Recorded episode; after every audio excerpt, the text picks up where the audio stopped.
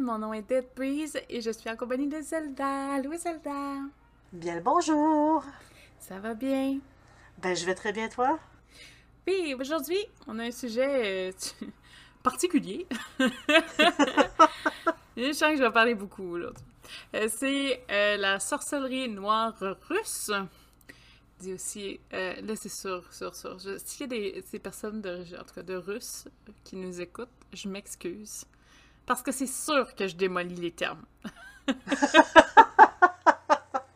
La sorcellerie noire russe a quand même un, un background, donc un, un, profil assez intéressant. Euh, je pense que bon, on en a déjà fait une fiche euh, sur le site euh, de sorcellerie.net. Je vous encourage mm -hmm. donc à aller voir. Ça va être un petit résumé de ce qu'il y a là-dessus. Euh, je pense que c'était quand même intéressant. C'est quelque chose que j'ai découvert euh, ben avec les petites boîtes mystères qu'on reçoit, qu'on ouvre les samedis sur Twitch. Euh, des fois, on fait des belles découvertes. Ça, c'en est une. Tu vois, c'était quelque chose qu'on n'avait jamais vraiment... En tout cas, moi, j'avais jamais vraiment entendu parler. Toi, t'en avais-tu déjà non entendu plus. parler? Non, hein? non, pas du tout. Puis je me souviens quand tu l'avais ouvert la boîte, ça parlait justement de, de, de ça sur cette russe. Puis ça m'a vraiment intrigué. J'avais trouvé ça hyper intéressant. Solé, hein? Solé, parce que ça sort un petit peu des, des, des classiques. Donc, euh, en russe, ce serait un équivalent de ved Vedma. Je pourrais l'écrire dans le titre euh, en, en, plus. Euh, dans, en russe, ça serait fort, ça. Personne ne va pouvoir le lire, mais c'est pas grave. Mais au moins, ils vont savoir que j'ai essayé de dire ce mot-là. Donc, les premières apparitions, on n'est pas trop certain à peu près quand c'est commencé, cette espèce de sorcellerie noire russe. Et en passant, le podcast est sur le côté noir. C'est très difficile pour moi de trouver des ressources sur la sorcellerie classique russe. Mais la noire était quand même plus facile. D'habitude, c'est contraire, mais là, euh, c'est peut-être juste mes références qui sont comme ça, c'est tout. Donc, les dates euh, approximatives d'apparition seraient autour du 8e et 13e siècle. Euh, ça varie beaucoup parce que c'est euh, durant un temps où la religion a beaucoup changé aussi, ce qui a fait en sorte qu'il y a eu quand même des petits chocs à ce niveau-là. Au niveau historique, donc après la conquête du christianisme, les pratiquants ou les mages, parce qu'il y avait quand même des mages qui étaient respectés dans les communautés, euh, on considérait qu'il y avait des savoirs, qui, savaient communiquer avec la nature, un peu euh, à l'image d'un druide, peut-être? On peut voir ça un peu comme ça. Euh, oui. Donc, les, les, princes de l'époque allaient voir ou consulter des mages pour essayer d'avoir des prophéties sur, bon, sur comment que ça se passe, sur des règles, consulter les ancêtres, les défunts. Enfin bref, comme on connaît les, les sorciers et sorcières d'aujourd'hui un peu. Donc, c'était comme considéré comme des prophètes à l'époque, les mages, ou euh, des chamans, ou en fait des protecteurs pour leur communauté. En fait, ils étaient très, très, très proches. Et, euh, bon, avec le christianisme qui a quand même pris son essor, on voit que c'est quelque chose qui doucement s'est mis à être démoni démonisé, pardon. Euh, donc, on, en gros, être mage, c'était mal. Donc, communiquer avec la nature, c'était pas bien parce qu'on communiquait pas avec Dieu. Euh, forcément, ça a créé des petits chocs dans la culture. Parce que là, on parle, c'est pas quelque chose qui est arrivé du jour au lendemain. Pour fait, non, non, non, ça ne marche plus. On, on haït tous les mages et euh, maintenant, c'est Dieu. Là. Donc, il y a vraiment un, choc qui euh, s'est fait dans la culture. Euh, ce qui est intéressant dans la sorcellerie russe noire, en fait, c'est qu'elle possède une croyance double. En fait, c'est vu, comme les Russes n'étaient pas vraiment fanatiques de la religion chrétienne, ils ont gardé beaucoup, beaucoup des cultes païens. Euh, lorsque le, christianisme est rentré de force en essayant de la détruire en tant que telle, et ils masquent leurs croyances via des euh, rituels chrétiens. Donc, donc en gros, en gros, la magie noire russe, c'est une opposition contre l'Église chrétienne orthodoxe et euh, qui est très, très, très cérémoniel, qui est un peu à l'opposé du catholicisme. Euh, c'est une pratique qui se rapproche beaucoup du satanisme, mais qui n'a aucun concept du satanisme. Donc, hein, ça okay. se rapproche, mais c'est pas ça. Donc, c'est vraiment euh, c'est un choc culturel, mais c'est ça qui est intéressant. tu sais, c'est pas juste un culte qui s'est développé là. Il y a vraiment comme une racine euh, chrétienne, catholique, en tout cas du christianisme qui est rentré là-dedans. Je trouve que ça, ça sort un petit peu. Euh, donc, qu'est-ce que c'est, en gros? Euh, le mot Vedma que j'essaie, que j'essaie toujours de dire signifie le connaître, le savoir, mais aussi mère. Euh, c'est tous ces termes-là à la fois. On, veut symboliser une femme qui possède des savoirs et des compétences spéciales et même particulières et qui sait comment les utiliser. Parce que c'est pas juste les connaître, il faut savoir les utiliser aussi. La pratique de la sorcellerie russe, c'est un culte vers des forces impures. Donc, on s'est guidé par le principe que les savoirs génèrent des énergies et qu'on peut ensuite rediriger cette force pour acquérir un développement personnel, mais on fait affaire aux démons, à des anciens dieux euh, païens qui sont euh, démonisés, démonisés par l'Église. C'est les, ouais, dieux les démons, c'est les dieux païens démonisés. Je sais que c'était peut-être pas très clair comment j'ai dit ça, mais... Ben, en fait, si je peux être plus clair, euh, c'est l'Église catholique qui a pris les dieux païens, puis qui ont décidé que c'était des démons. Exactement. Il existe aussi euh, beaucoup de sous-branches, mais euh, de, ben, de la sorcellerie russe, mais c'est très difficile d'avoir des informations, euh, même si, si, parce que le secret est très, très, très, très, très, très important. Donc, on a la branche Veretnik qui utilise des symboles d'église pour créer du blasphème et de la destruction. souvent, là, c'est comment je faisais ça? La première couche un peu ressemble euh, aux espèces d'idée du satanisme que les gens qui ne connaissent absolument rien du satanisme ont. Mhm. Euh, donc, ils vénèrent le diable et la totalité des forces impures, euh, les démons qui sont la représentation du diable. Donc, ils travaillent avec les neuf princes noirs qui sont dirigés par Satan, conduisent des messes noires, des rituels noirs, veulent éradier toute vie sur Terre et se pratiquent en solitaire. Ah, quand même, c'est très joyeux. Oui, mais c'est pas nécessairement euh, tout le temps euh, super beau et gentil. Je veux dire, c'est sûr que déjà, on est comme dans le côté noir d'une pratique. Euh, ça, ça, va un peu, un peu plus difficile. et il y a la branche hérétique, donc qui forme un contact avec des forces impures, mais ils ont une relation rapprochée avec la nature. Donc, une pratique qui est un peu plus proche du chamanisme, du vaudou euh, ou euh, du druidisme, par exemple. Donc, tu sais, ça va vraiment des deux côtés. Euh, la pratique demande beaucoup, beaucoup, beaucoup, beaucoup de travail au niveau de l'imaginaire. donc, c'est quelque chose que c'est une pratique qui cherche à créer des actes par la manifestation de la volonté du désir à la limite de l'égoïsme. ça vous donne une petite idée quand même. La volonté, la foi, le secret sont particulièrement importants pour l'accomplissement d'un mage euh, qui désire s'enligner dans la, sorcellerie noire russe. De ce que j'en comprends, je vais juste confirmer, là, mais c'est une... C'est une pratique qui, qui sans, pas sans filtre ou sans gêne, mais il n'y a, pas le principe euh, euh, du, du, triple choc, par exemple, quelque chose comme ça. Euh, il n'y a pas de euh, retour sur les, les, euh, les actes qu'on fait dans la magie. Hein. Pas à ce que j'ai compris. Je pense qu'il y a beaucoup le côté prendre possession de, des énergies. Le, le, savoir fait en sorte qu'on a pouvoir sur une chose. On va le voir là, dans les grands titres dans 2-3 secondes, ce ne sera pas bien long. Mais ils ont vraiment une, une, une vision intéressante là, de comment ils arrivent à, attraper des victimes parce qu'à certains points, ça devient des victimes. Euh, euh, ils sont reconnus, euh, malheureusement, hein, parce qu'on est dans une branche noire, mais ils sont reconnus pour faire du mal autour d'eux. et parfois, ils arrivent à être favorables à une cause s'ils reçoivent des grosses contributions. Généralement, ils le font ou vont faire des actes en fonction d'une rémunération quand même assez volumineuse il y en a qui vont se choquer d'avoir été demandés et qui vont se revirer contre le demandeur. Il y en a qui vont faire absolument ce qu'il leur demande. Euh, c'est un peu euh, aléatoire à ce niveau-là. Apparemment que ça représente beaucoup euh, le côté fort aussi du caractère chez les Russes. mais ça, je ne connais pas assez de Russes pour dire « Ah non, ils ont ça dans la peau. Là. » Mais apparemment, cette facette-là de la, de la sorcellerie peut... c'est pas sorti nulle part. Euh, donc, il y a des lois que tous les praticiens doivent connaître et euh, ben, je vais vous les nommer. Évidemment, c'est traduit d'une traduction. donc, c'est pas fort. On Ouais, non, j'ai travaillé fort, par exemple. Euh, donc, on a la loi du savoir. Donc, ben, peut-être que vous le savez, sinon je vais vous l'apprendre, mais le savoir, c'est le pouvoir. Hein? Il donne la confiance. Vous avez aussi le contrôle. Si vous connaissez à ce à quoi vous faites face, euh, vous êtes, comme on dit, limitless. Hein? Euh, il y a sans, Sans limite en tant que tel. Oui. Euh, plus vous en savez sur un objet, plus il est facile de le contrôler.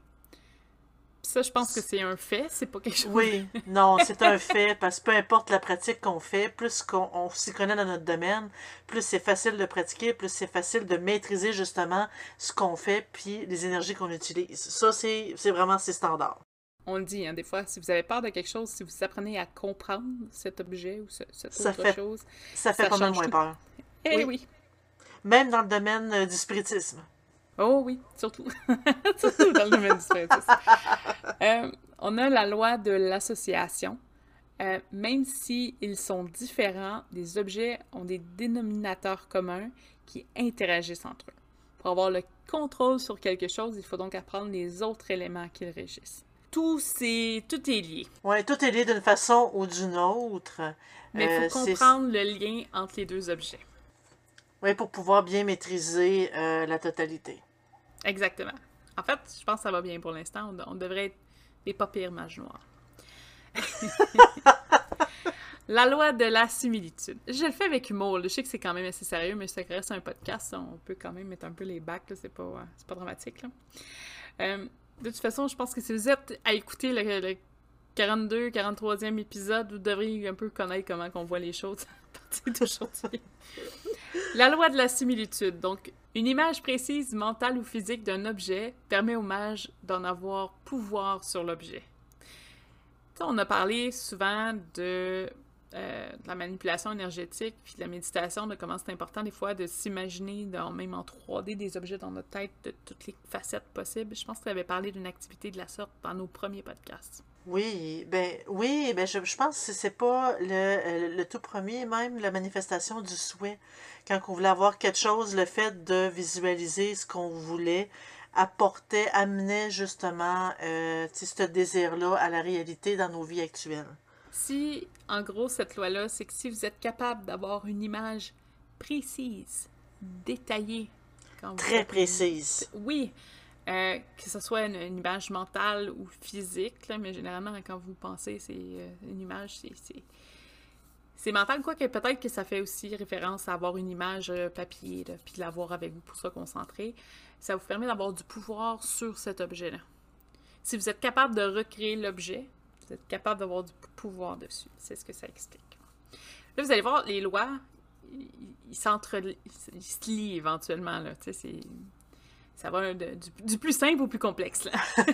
Mais techniquement, quand on est capable de se refaire une d'avoir une image très précise, une image mentale très précise, on appelle ça la visualisation. Puis avec la visualisation, on peut faire à peu près n'importe quoi. Exact. Tu sais, l'énergie qu'on envoie est hyper précise, puis euh, on, tu sais, c'est- c'est- tu sais, on- ce qu'on fait est beaucoup plus facile à atteindre, ce qu'on désire est plus facile à obtenir, justement, par ce- cette visualisation-là. Les athlètes de haut niveau l'utilisent de façon, flagrante, puis sont capables de quand même très bien performer. Donc, euh, oui, plus que l'image mentale, elle est claire, plus qu'on a du pouvoir sur ce qu'on veut faire. Et voilà. Mais c'est des concepts qui sont euh, similaires, je veux dire, d'une pratique à l'autre. C'est juste que c'est ça, c'est mis en mots différemment parce que, bon, c'est une autre ça. pratique en tant que telle. là. Euh, on a la loi du contact. Donc, les objets qui ont été en contact avec l'objet physique continuent d'avoir une relation avec cet objet. Et là, j'ai des exemples. Par exemple, vous avez des cheveux, de la salive, des ongles. Même si c'est plus rattaché à l'humain qui les possédait ou qui les a déjà possédés, il y a un lien d'association en lien avec l'individu. Donc, si vous avez, vous faites, je sais pas, un rituel en faisant brûler des cheveux de cette personne-là parce que vous voulez, je sais pas, lui envoyer un mauvais sort, ça continue d'avoir un lien. Si vous êtes conscient, c'est important d'avoir conscience que les objets ont, ont des liens de rapprochement, même s'ils sont détachés de leur, euh, leur premier Hôte. lieu, qui sont coupés ou, en tout cas, qui ont appartenu, ça reste quand même qu'il y a quand même un, un lien associatif entre les deux. Oui, ben c'est le principe de poupée voodoo. Oui, exactement. on y, a- on y attribue un, euh, comme un, un item, un- comme une rognure d'ongle, euh, un cheveu, euh, n'importe quoi de la personne haute, et soudainement, ça, ça relie directement euh, la poupée à la personne vers qui on veut que ce qu'on qu'on veut faire est visé. Puis il y a beaucoup de, de points dans ces énoncés-là, justement, qui font un peu des clins d'œil au voodoo, parce qu'au voodoo, il y a, ben oui, il y a les poupées, là, mais si tu veux faire du mal à quelqu'un, tu as besoin de certains éléments de, de, sa vie. Je vais en parler dans trois, littéralement trois secondes. Mais euh, je vais commencer tout de suite. La loi du nom, c'était le prochain thème. Donc, le nom que possède un objet donne accès au, au contrôle qu'il peut avoir sur ce dernier. Le nom est un élément précis sur une personne lié à son essence même. Un mage qui possède le nom de sa victime peut totalement le contrôler. Par exemple, Zelda est pas contente après Dead Breeze. Zelda connaît le vrai nom de Dead Breeze. Et c'est un fait. oui, oui, ce que je dis est véridique. Zelda oui, oui, est vraiment pas contente. Ben, en tant que telle, elle a le pouvoir sur moi parce qu'elle connaît mes informations personnelles. Euh, chez euh, les croyants, euh, je pense que en, Haïti en particulier, avec le, voodoo, ils ont beaucoup de problèmes avec, les, par, exemple, les, papiers ou les enregistrements des gens, les papiers de naissance, les baptistères, parce que les gens ne marquent pas les bonnes dates de naissance, ni nécessairement leur bon nom, parce qu'ils veulent pas être liés à des attaques voodoo. Donc, ce qui arrive, nous, c'est arrivé, là, puisqu'on. Je connais, bon, on a des, des, proches dans ma famille, là, mais qui, justement, on a eu des problématiques avec euh, quand il y a eu un décès, parce que là, les dates concordent pas, mais c'est la même personne, puis ça, mais ça devenait compliqué. C'est toute une question de voodoo. Fait que c'est le même principe euh, dans la, sorcellerie russe. C'est le fait que si tu connais les détails personnels d'un individu, tu as pouvoir sur cet individu-là. Donc, de faire attention à qui vous donnez euh, vos informations personnelles. Mais il y a aussi, ce principe-là est aussi connu euh, pour les démons. Quand on, connaît le nom du démon, c'est comme si ça nous donnait le pouvoir sur celui-ci. Oui, encore, je suis pas sûre que ça soit vraiment véridique, hein, logiquement, mais oui, c'est euh, souvent énoncé comme principe. Ça. Euh, la loi du pouvoir des mots. Certains mots changent la réalité interne et externe. Le pouvoir des mots a son effet autant sur le son que sur le message qu'il véhicule quelques mots magiques qui sont des noms dont leur signification se sont perdus au fil du temps. Ce qui expliquait au niveau de, cette dernière partie en tant que telle, c'est a dans certains de leurs rituels, il y a des noms qui sont utilisés. Je vais donner un exemple qui est banal, c'est juste parce que c'est la première chose qui vient de l'esprit, mais mettons abracadabra. Euh, il y a une signification derrière ce mot-là. Mettons, chez les Russes, ça peut être un autre mot complètement différent, qui a une ultra euh, définition secrète, qui s'est perdue au fil du temps, mais qu'ils utilisent encore ce mot-là parce qu'ils savent que c'est, ça a un gros pouvoir. C'est des choses aussi qui vont être perçues. Euh, les mots ont un effet. Moi, je crois à ça 400% bah euh, je pense que le, choix des mots, le vocabulaire, les exercices, on le voit beaucoup, cet aspect-là. Comme quoi, même si tu comprends pas le message, donc, par exemple, vous ne comprenez pas le latin, puis il y a quelqu'un qui vous parle en latin. Les sonorités, je pense qu'ils peuvent créer euh, des, effets chez quelqu'un. Euh, pas nécessairement de, faire devenir fou, mais peut créer euh, des éléments de panique, puis tout ça. Il y a plein, plein de choses qui peuvent découler de ça.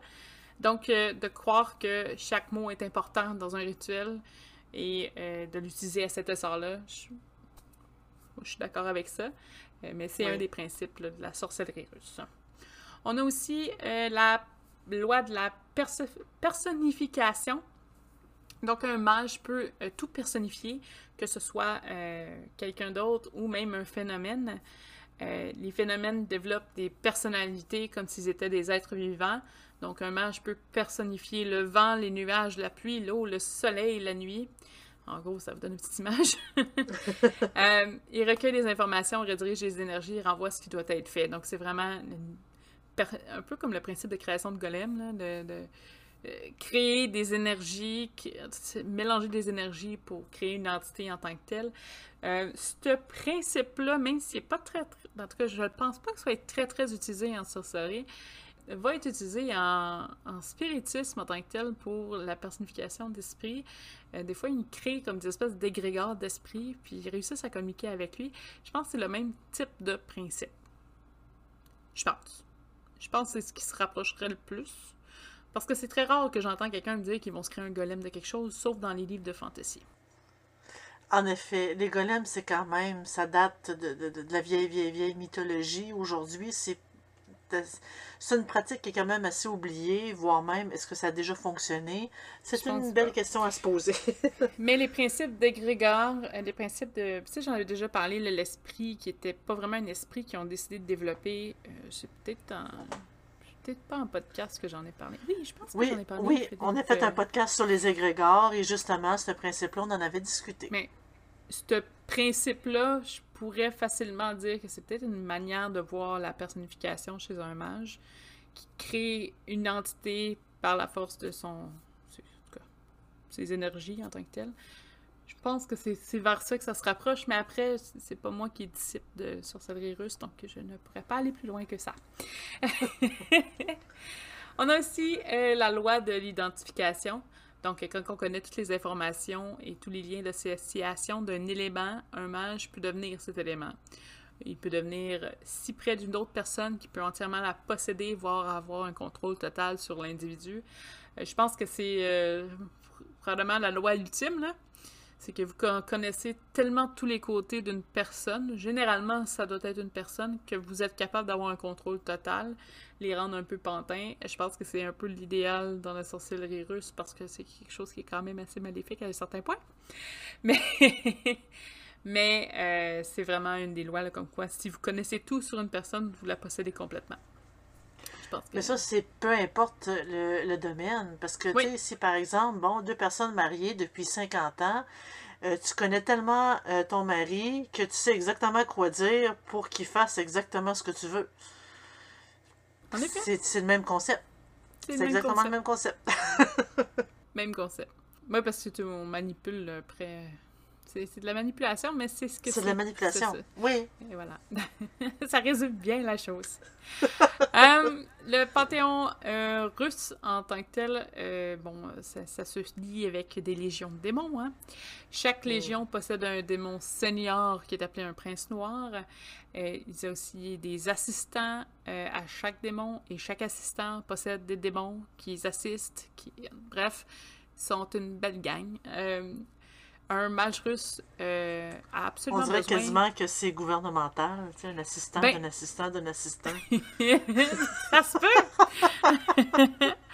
Euh, un mage russe, donc, doit avoir absolument un assistant pour pratiquer. Donc, même lui, euh, il a besoin d'un sbire à ses côtés.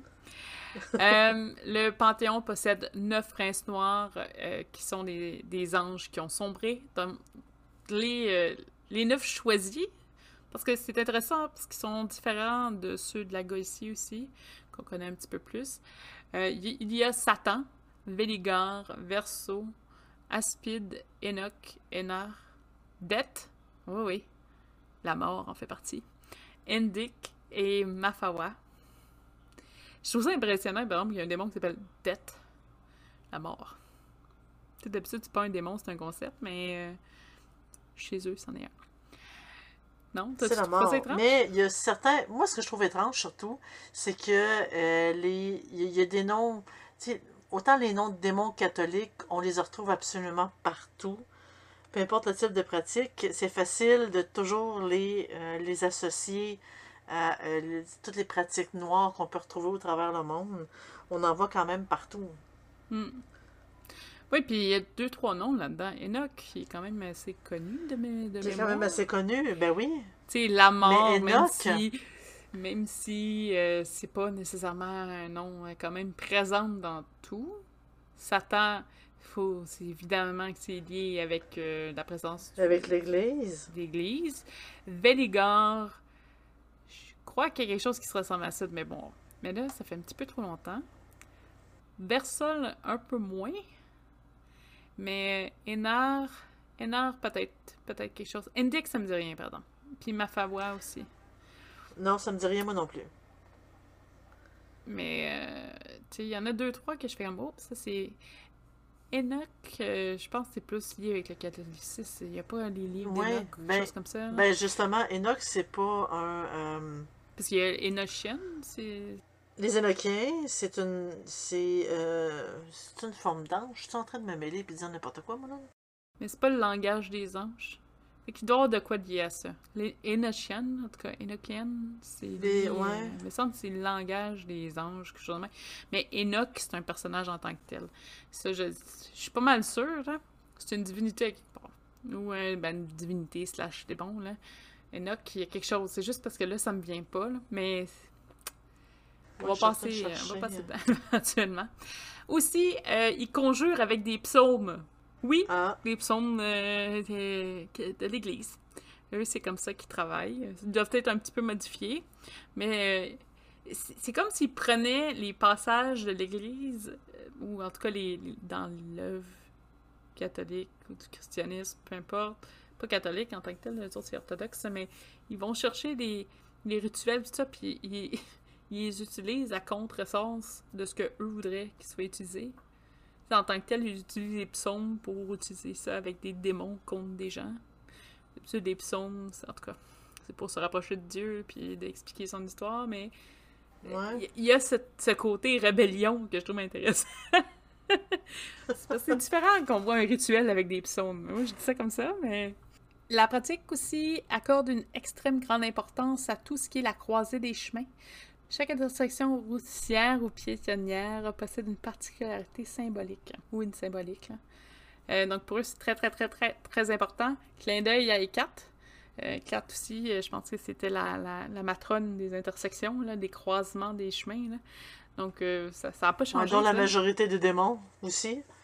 Oui. Parce que à, à- l'époque, pour appeler un démon, il fallait aller croisée des chemins et faire un rituel quelconque pour pouvoir appeler un démon et faire un pacte euh, avec le diable? Ah, les- ah, Il y a tellement de choses. Il y en a tellement, il y en a tellement.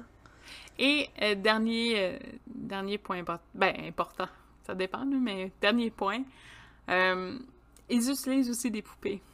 Ce n'est pas des poupées vaudou, parce que ce n'est pas du vaudou, mais ils utilisent aussi euh, des effigies, donc des poupées contre les ennemis. Euh, même principe. Je trouve ça intéressant parce qu'ils ont beaucoup, beaucoup, beaucoup de liens avec le vaudou, mais comme c'est quand même la Russie, le lien entre euh, le côté voodooisant de, Haïti, tout ça, puis la Russie, est quand même assez loin, surtout à l'époque. C'est un principe qui s'est retrouvé aux deux endroits, mais je pense pas qu'il y a eu tant de liens entre les deux pays pour que ça fasse un, un clin d'œil à un ou à l'autre. là. Mais Ce serait une recherche à faire, euh, le- le- les origines de la poupée en tant que telle, de la dagide, pour voir d'où est-ce que ça devient, puis si vraiment ça a été répandu, ou si c'est un peu hasard que les idées soient arrivées dans euh, deux ou trois parties du monde en même temps. Tu sais, je serais, je serais à penser que c'est quand même normal qu'une personne, ben, qu'un humain pense que de faire une, une effigie en forme d'humain, surtout si tu penses que avoir euh, un droit sur un objet physique te donne le pouvoir dessus. Ben, comme les effigies de, de, de divinités.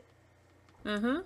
Mais c'est quand même intéressant que qu'ils finissent avec Ben les, oui, oui. les mêmes trucs, mais ça a peut-être jamais, jamais été proche un de l'autre, mais les principes le sont.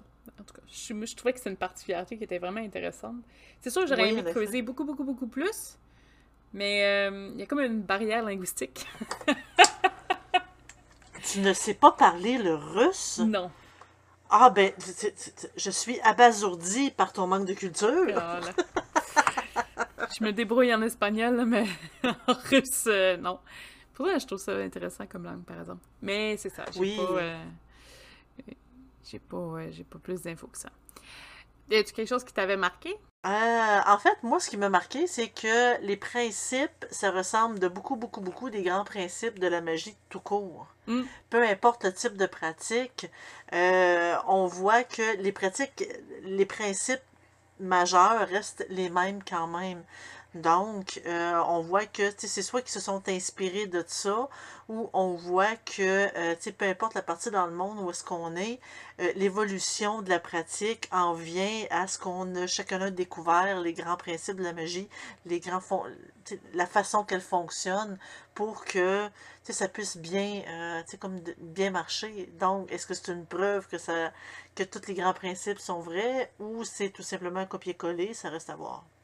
Mais oui, ça m'a marqué quand même pas mal. Ça part aussi d'une base qui est quand même similaire. Je veux dire, avant que le, le christianisme euh, rentre dedans, dans, dans la Russie, euh, ils avaient quand même des mages, des chamans qui étaient adorés.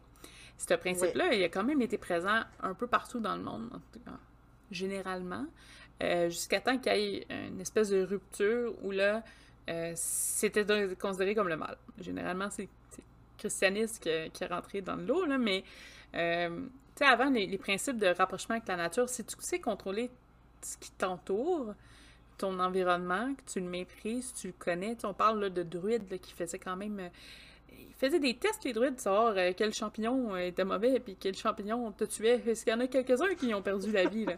Mais c'est vrai, tu on rit, là, mais c'est vrai pareil. Ils testaient parce qu'ils apprenaient sur leur environnement. Ils contrôlaient peut-être une façon leur environnement parce que, bon, quand on apprend beaucoup dans ce que tu es, ce que tu vis, Après, est-ce que ça a été jusqu'à ce point-là? Puis c'est pas ça qu'ils ont gardé dans la sorcellerie russe, donc un des gros points.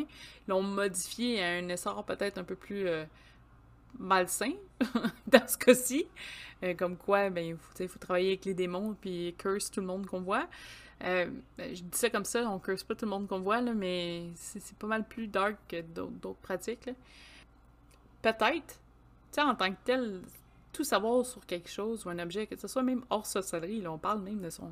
Je sais pas, moi, Peu importe sujet. Tu apprends à jouer de la guitare, si tu maîtrises la guitare, euh, waouh! Tu sais, je veux dire, si tu maîtrises tout le savoir que tu peux avoir avec la musique, que tu es rendu un, maestro. ben, c'est un pouvoir que vous avez. C'est un pouvoir, c'est pas nécessairement faire de la magie ou de la sorcellerie. Il y a plein, plein de choses. Euh, mais de savoir comprendre puis d'utiliser ça comme pas vocation la pratique, mais comme de, de, de je sais pas, euh, comme un espèce de focus. Je trouve ça, je trouve ça bien. C'est sûr que je suis peut-être pas. Euh, je trouve ça passionnant comme sujet. Euh, j'aimerais en avoir encore plus, en savoir plein, plein, plein. Mais je sais que c'est pas une pratique que moi, je vais nécessairement aller vers. Là. C'est pas quelque chose que je fais, oh mon Dieu, c'est malade, je veux juste faire ça de ma vie. Non. Mais je trouve ça intéressant. Je serais curieuse de savoir la sorcellerie russe classique, c'est quoi, mais c'est tellement difficile, puis je pense que ça se rapproche tellement de tout ce qui est tout païen, tout ça, de assez proche, qu'au final, ça revient à tout à la même chose. Je serais quand même assez curieuse de le savoir, parce que justement, on a le barrière de la langue qui nous empêche euh, de, de creuser plus loin à ce niveau-là. Si, euh, comme un d'entre vous, c'est par le, le russe et est au courant, connaît ce genre de choses-là, moi, je serais vraiment très, très, très intéressée à en ah, savoir plus. Ah oui. je pense qu'on n'est pas les seuls, tu sais. non, on n'est pas les seuls. Sur ça, euh, bon, je pense qu'on a fait un petit peu le tour du sujet. On vous rappelle aussi, tous les samedis, on, samedi matin pour euh, le Québec, donc à 8h30 le matin, euh, et qui est à 2h30 en France. On est sur euh, Twitch, donc on fait, euh, on fait bon, des ateliers, des fois c'est des un direct. des fois c'est un, direct en tant que tel. On parle de sujets, des fois c'est Zelda, des fois c'est moi. on a aussi bon, le podcast que vous devez probablement connaître, mais qui est toujours disponible sur YouTube, Spotify et de multiples plateformes de podcasts. On a le Facebook, mais on a surtout le site de sorcellerie.net, le site où il y a plein, plein, plein d'informations. Euh, ça va bouger pour 2022, on va se préparer plein d'activités, donc ça va être le fun. Soyez là, on vous attend. Puis vous pouvez toujours aussi être au courant de ce qui se passe en allant sur Discord, donc sur notre salon, parce qu'on est toujours là pour répondre à des questions quand il y en a, ou sinon juste dire des conneries, parce qu'on aime ça, on aime ça divaguer un petit peu.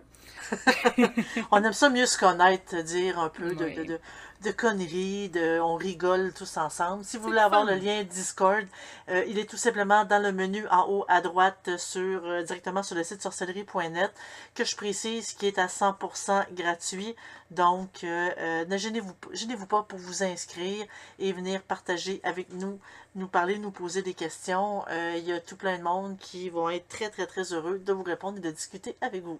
Et si jamais vous voulez nous encourager, vous pouvez toujours venir nous voir sur le Patreon. Donc, on offre des, des, petites, euh, des petits bonnies à ceux qui désirent être là. Peut-être même venir d'assister à un enregistrement euh, qu'on fait. Ou encore, juste venir divaguer, proposer des sujets ou voir des publications qui sont un peu plus plus caché, euh, plus caché, voir ce qu'on prépare en arrière du décor en tant que tel. Sur ce, on vous souhaite, en tout cas, je vous souhaite, et Zelda aussi probablement, une excellente bien sûr, semaine. hein. Bonne semaine à tous. On se revoit la semaine prochaine. Merci. Merci, au revoir.